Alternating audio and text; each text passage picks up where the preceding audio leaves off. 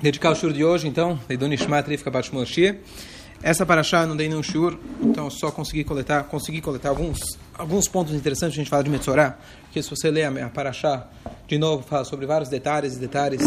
Uma coisa curiosa da, da Metzorah, daquela, daquele fenômeno, aquela doença que tinha, podia ter na pessoa, na casa, na, ou, na, ou na roupa. E uma coisa curiosa, que sobre Shabat, que acontece toda semana, você tem um ou dois psukim que falam sobre Metzorah, que nunca mais aconteceu, não vai acontecer, você tem lá duas parshiot falando todos e todos os detalhes. Não seria mais útil a Torá contar para a gente os detalhes das leis do Shabat? Mas pelo jeito, né, a gente conclui daqui que esse conceito da Metzorah é uma coisa que a Torá deu muita ênfase e muita importância, que é alguma coisa importante para o nosso dia a dia. Como, como, como comentei no, no início de Tazria, quer dizer, é difícil a gente conseguir extrair de cada uma desses psukim, detalhes, das manchas, dos pelos, aumentou, diminuiu, mas pelo menos alguns conceitos básicos dá para a gente aprender. Então tem uma, uma, uma, explicação antiga muito bonita que como se fala essa mancha em hebraico, nega. Nega é a linguagem usada inúmeras vezes, nega, é, na Paraxá. E então tem é, então tem um comentário muito antigo que fala o seguinte, que a palavra nega são as mesmas letras da palavra oneg. Oneg é prazer, é prazer. Então você vai pensar, bom, o que, que tem a ver o prazer com o nega? Essa mancha é considerada uma das piores, um dos piores tipos de tumá, pior tipo de impureza. É, inclusive, quando alguém tem, tinha metzorá, se chamava isso de outra coisa, nem se falava o nome. Falava da varajeira, não se falava o próprio nome da doença, é uma coisa muito, muito, muito negativa. Então, qual é a ligação entre nega e oneg? Então, os sábios explicam que, na verdade, oneg é o prazer que Deus tem na própria existência de cada Yehudi. É um pai que adora o seu filho, independente do que ele faz, independente do trabalho que ele dá, o pai tem um prazer tremendo nos seus filhos.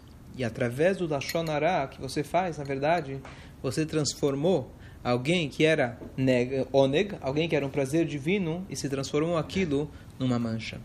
O exemplo dado para isso, imagina você chega na casa de alguém e essa pessoa te recebe em casa, dá para você jantar, um jantar maravilhoso, dá um lugar para você dormir, dá tudo de bom e do melhor, e depois do jantar você senta no sofá para relaxar e conversar com o dono da casa, com o teu anfitrião, você fala, olha, você nem sabe o que eu ouvi falar do teu filho. Você nem sabe o que eu ouvi teu, tua filha fazendo. Você acha que o pai vai gostar de ouvir uma coisa dessas? Você está dando uma facada nas costas daquele cara que te recebeu. Então Hashem, por mais rachá, às vezes a gente pensa, bom, Lashonará é proibido, mas daquele cara, vai, daquele cara nem conta, né? Esse cara, mitzvah falar dele. Não existe. E aí justamente vem aquela passagem que mesmo o judeu mais simples, mais vazio que tenha, ele está cheio de mitzvot, como a Roma está cheia de sementes. Então a ideia é que Hashem tem um prazer tremendo, mesmo no Rashá Gamur, o pior, assim chamado judeu, que a gente possa dizer, quem somos nós para julgar, mas o pior de todos, na verdade, Hashem tem um prazer tremendo dele. Você fala da Shonará de qualquer um deles, você está ferindo Hashem tão, tão, tão gravemente que você transformou o Oneg, aquele que é o prazer divino, para o Nega. Então por isso são as mesmas letras. E olha que curioso, uma das passagens que se repete algumas vezes na, na Torá, afar anega et eino. Um dos sintomas que eventualmente pode mudar, mudar a cor, mudou a cor, mudou a coloração daquela mancha. Rafar anega, o nega mudou, et eino. Eino, ain, é óleo, seu olho, que significa mudou sua aparência, mudou o seu eino. Mas eino é a letra ain. A nega mudou o seu ain. Ou seja, você mudou o Ain, a letra Ain do lugar, nega em Nun Gimel Ain, e na hora que você muda o Eino, que pode ser olhos, aparência, mas também a letra Ain, você muda ele de lugar e ele vira Oneg. Então o que você fez, na verdade, você pegou o Oneg, você afarreteino, você mudou, transformou o Ain, e você e aí e o olho, que é também a letra Ain, você tirou o Ain do lugar, então de Oneg virou, você mudou ele para, em vez da primeira letra para a última letra, ele virou Nega. Então aqui, primeira lição, quando a gente vai, é, antes da gente abrir a boca e falar qualquer coisa de alguém, lembrar dessa passagem que o Yodi mais simples ou mais vazio que você possa julgar, ele é o prazer, ele é o filho querido de Hashem. Ponto número um. É, ponto número dois. A Torá fala o seguinte: quando alguém observa que ele tem uma mancha na parede da casa dele. Então a linguagem que a Torá fala é o seguinte: você chega no Raham, no sábio, e fala o seguinte: que nega nirali babai. Que nega significa como uma mancha me apareceu em casa. Você nunca deve chegar e falar para ele: oh, apareceu uma mancha. Quem é você para dizer se de fato é uma mancha ou talvez é um mofo que aconteceu? Então você chega para o sábio e você fala: que nega, como uma mancha.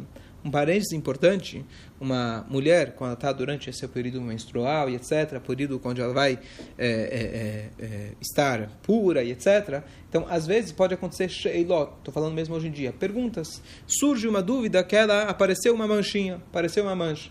Então, ela nunca deve ligar para um rabino e falar, olha, apareceu uma mancha de sangue.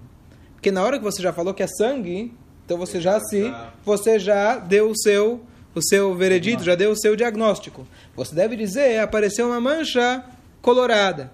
De tal, parece, talvez, me parece vermelha, me parece tal coisa. E aqui vem uma, uma regra básica, é, não só na Torá, mas aquele, comentei uma vez que tinha na, tinha uma plaquinha na, na, na, sala de espera do médico que fala tinha assim Google se você visitou o Google não entre para consulta né? As pessoas já chegam, olha, médico, doutor, eu já tenho essa e essa doença, eu já verifiquei esses três tratamentos, não servem, mas o que, o senhor acha? Não, peraí, quem disse? Quem disse que é isso que você tem? O Google não é médico.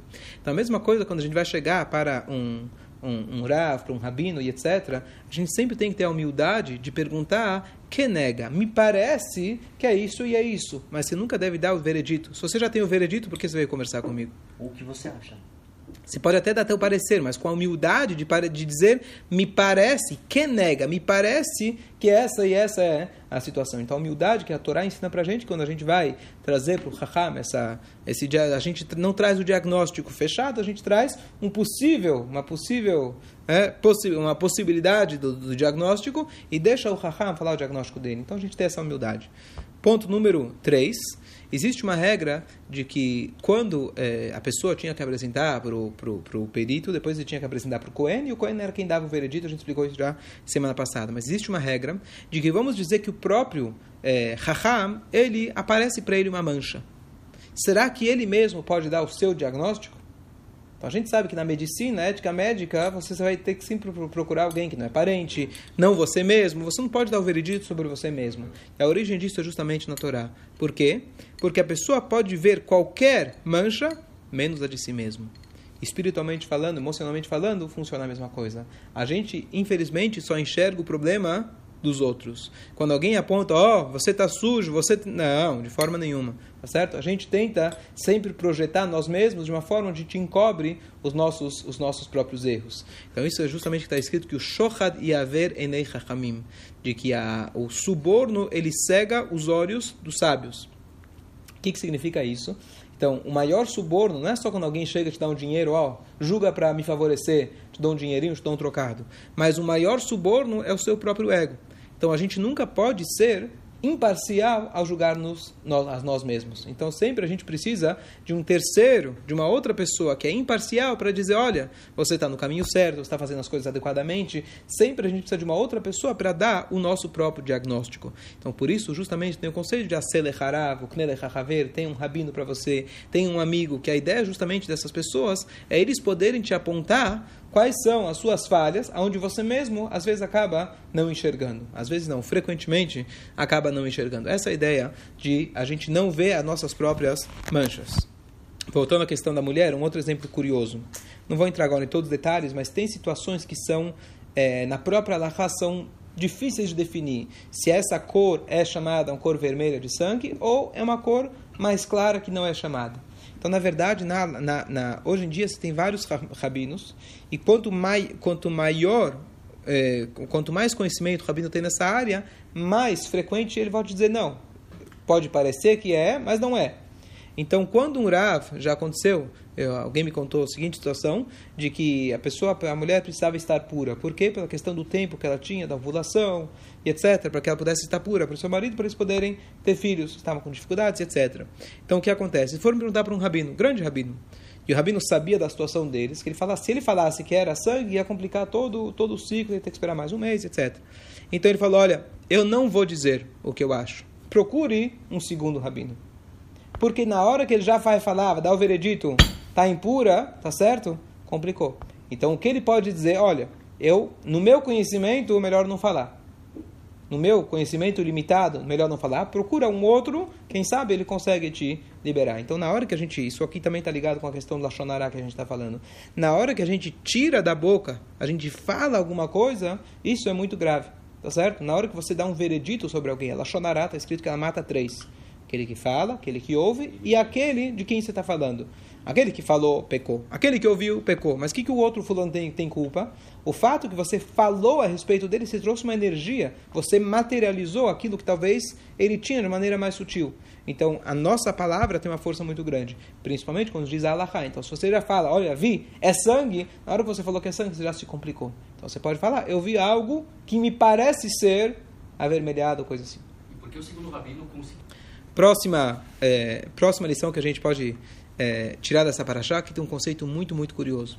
Quando aparece para alguém uma mancha na casa, então o que acontece? Ele vai lá e chama o Cohen. Ele é o perito, o Cohen, ou o perito que vai trazer o Cohen. Então eles vão lá e eles veem que tem uma mancha. Então, dependendo da situação, tem que esperar mais uma semana. Dependendo da situação, você vai ter que tirar um pouco da. descascar a parede. Dependendo da situação, se piorar ou manter, na semana seguinte você vai ter que destruir a casa inteira e etc. Então tem uma situação onde um jovem noivo ele aparece na casa dele, a casa, vamos dizer, recém-comprada dele, é a casa onde ele vai mudar, e é, ou ele está para casar, é, desculpa, ele está para casar, então o que acontece? Ele vai chamar um Cohen na casa dele. E justo, novamente, falando sobre o veredito. Ele chama um Cohen, ou o perito, na casa dele, e o Cohen vê que a coisa está, a mancha tá, tá braba mesmo, tá certo? Então o que, que ele fala? Ele fala, olha, eu não, não vou. É dele, era do, do, do, do, anterior, é isso? Não, não, dele, da casa ah, dele, dele. da já casa morava dele. nessa casa. Já morava, tanto faz. O importante é que o Cohen ele tem o direito de falar o seguinte: vamos esperar, vamos esperar se casar, vamos esperar dar um tempo, depois eu vou dar meu veredito.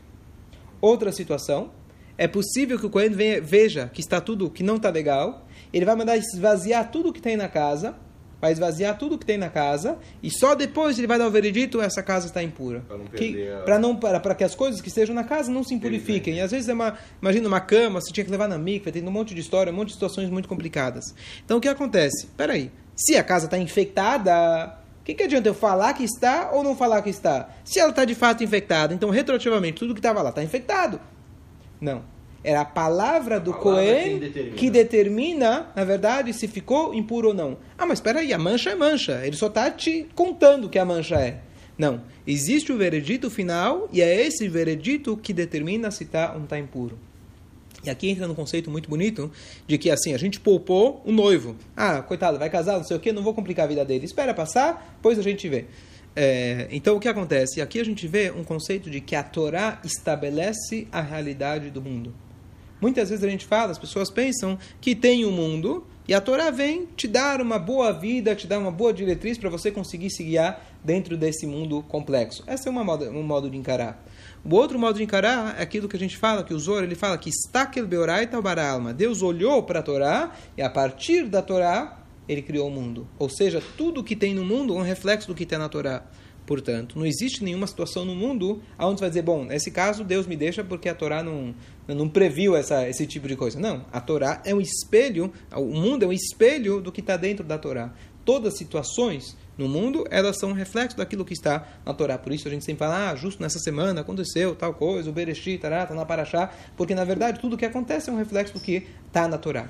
Então a ideia, na verdade, é que é a Torá quem define a situação do mundo. É a Torá que diz, a partir de agora está impuro. Não, mas um segundo atrás, um segundo atrás, o Cohen estava aqui dentro, a, a, as coisas estavam tão. A, a, mancha não cresceu de um segundo para trás para cá, tudo estava aqui dentro. Teoricamente está impuro retroativamente. A partir do momento que o Cohen deu a decisão, ele muda a situação do mundo.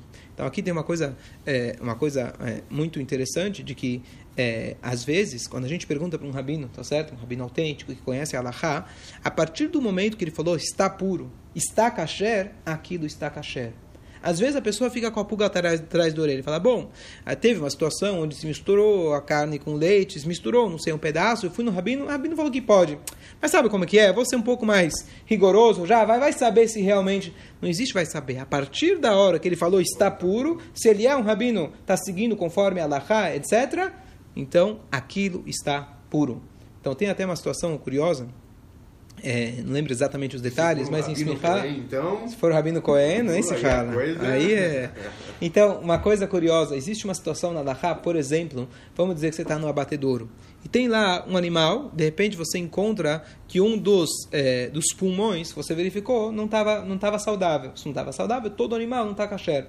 Então tem uma situação, determinada situação, não lembro exatamente qual que é a situação, mas vamos dizer que você esse esse pulmão se perdeu, você já não sabe de quem é esse pulmão, de qual animal esse pulmão. Então você descobriu que o pulmão está ruim, você vai tirar o pulmão, tudo bem, mas todo animal, a perna dele, a carne dele está tudo não kasher. Então existe uma situação na Lahá que você fala o que pega um dessa mistura e tira.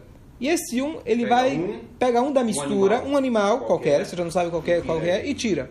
Então eu já vi duas histórias diferentes de que é, depois de um tempo conseguiram descobrir e viram que justamente aquele que por acaso tiraram era exatamente o que não estava kasher. Isso, histórias atuais, duas histórias que eu vi recentemente.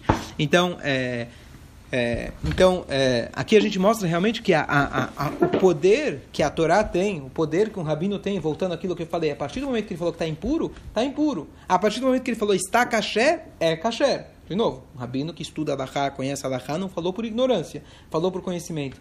Isso lembra também uma, uma, uma, uma história muito bonita, de que uma vez chegaram para um rabino, fizeram uma pergunta para ele, e ele demorou, demorou, demorou, não conseguia resolver. Depois que ele viu que não estava conseguindo resolver uma pergunta, ele perguntou, mas essa pergunta é teórica ou prática? Tem um caso que aconteceu? Aí falaram, não, é só teórica. Falaram, ah, agora entendi.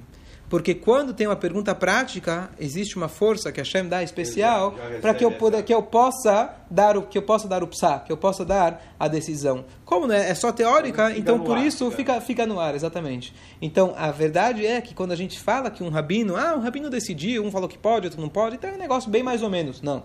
Quando um rabino ele falou para você pode, significa que pode. Ele transforma o status daquilo que eventualmente estava duvidoso, ele transformou aquele status em algo kasher. Essa é a força que a Allahá tem. A Allahá transforma a realidade do mundo. A Allahá transforma a realidade do mundo.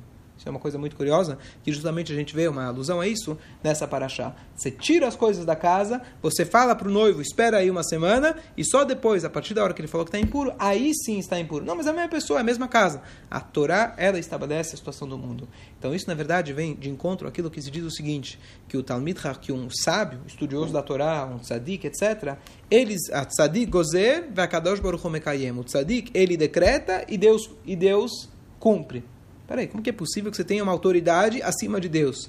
Um tzadik, ele fala, olha, você vai ter filhos. Mesmo que Deus achava que não ia ter filho, ou não achava, não, não programou, se o tzadik falou, vai ter. Mas peraí, como que é possível? Então, na verdade, Deus nos deu, quando a gente fala Natan lá no Etá Torá, Deus nos deu a Torá, Ele nos deu um poder que, através do nosso estudo da Torá, o conhecimento da Torá, um tzadik, ele é completamente unido na Torá, a palavra dele consegue transformar a situação do mundo praticamente falando para a gente, a gente não é tzadik, não estamos nesse nível, mas a gente consegue transformar o mundo através do estudo da Torá. Quando a gente estuda a Torá, a gente de fato está elevando esse mundo. E cada vez que a gente estuda a Torá, a gente purifica o ar desse mundo.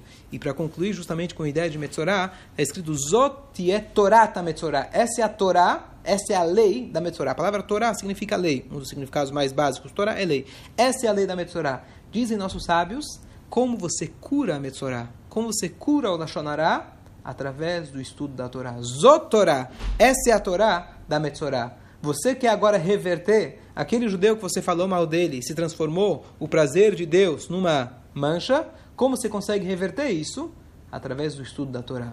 Às vezes tem até uma discussão no Talmud se é possível reverter a Lashonará. Você falou mal de alguém, você postou lá na internet uma coisa do fulano, você queimou a carreira dele, para sempre, teoricamente. Como você pode reverter?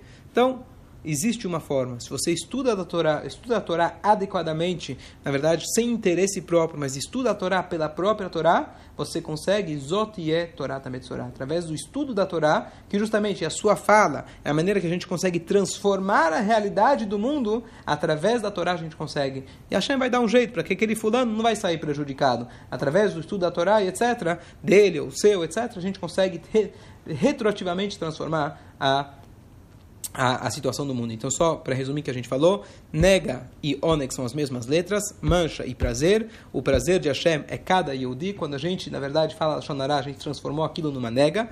Depois a gente falou que nega, nunca se deve chegar e dar o veredito antes de chegar para o sábio. Deixa que ele dá, dê o veredito. E, ó, terceira coisa, ninguém consegue ver os seus próprios, as suas próprias falhas. Mesmo o grande sábio tinha que mostrar para outra pessoa. Então, nós somos é, parciais a nós mesmos, nós somos meshua, nós somos é, é, é, a gente recebe o suborno de nós mesmos, então para a gente poder fazer uma autoavaliação, a gente precisa sempre de uma opinião de um amigo, de um sábio, etc. E por último, a gente a Torá é que faz define a situação do mundo. E através do nosso a, a, Torá define a realidade do mundo. Através do nosso estudo da Torá a gente consegue transformar o mundo. Sim.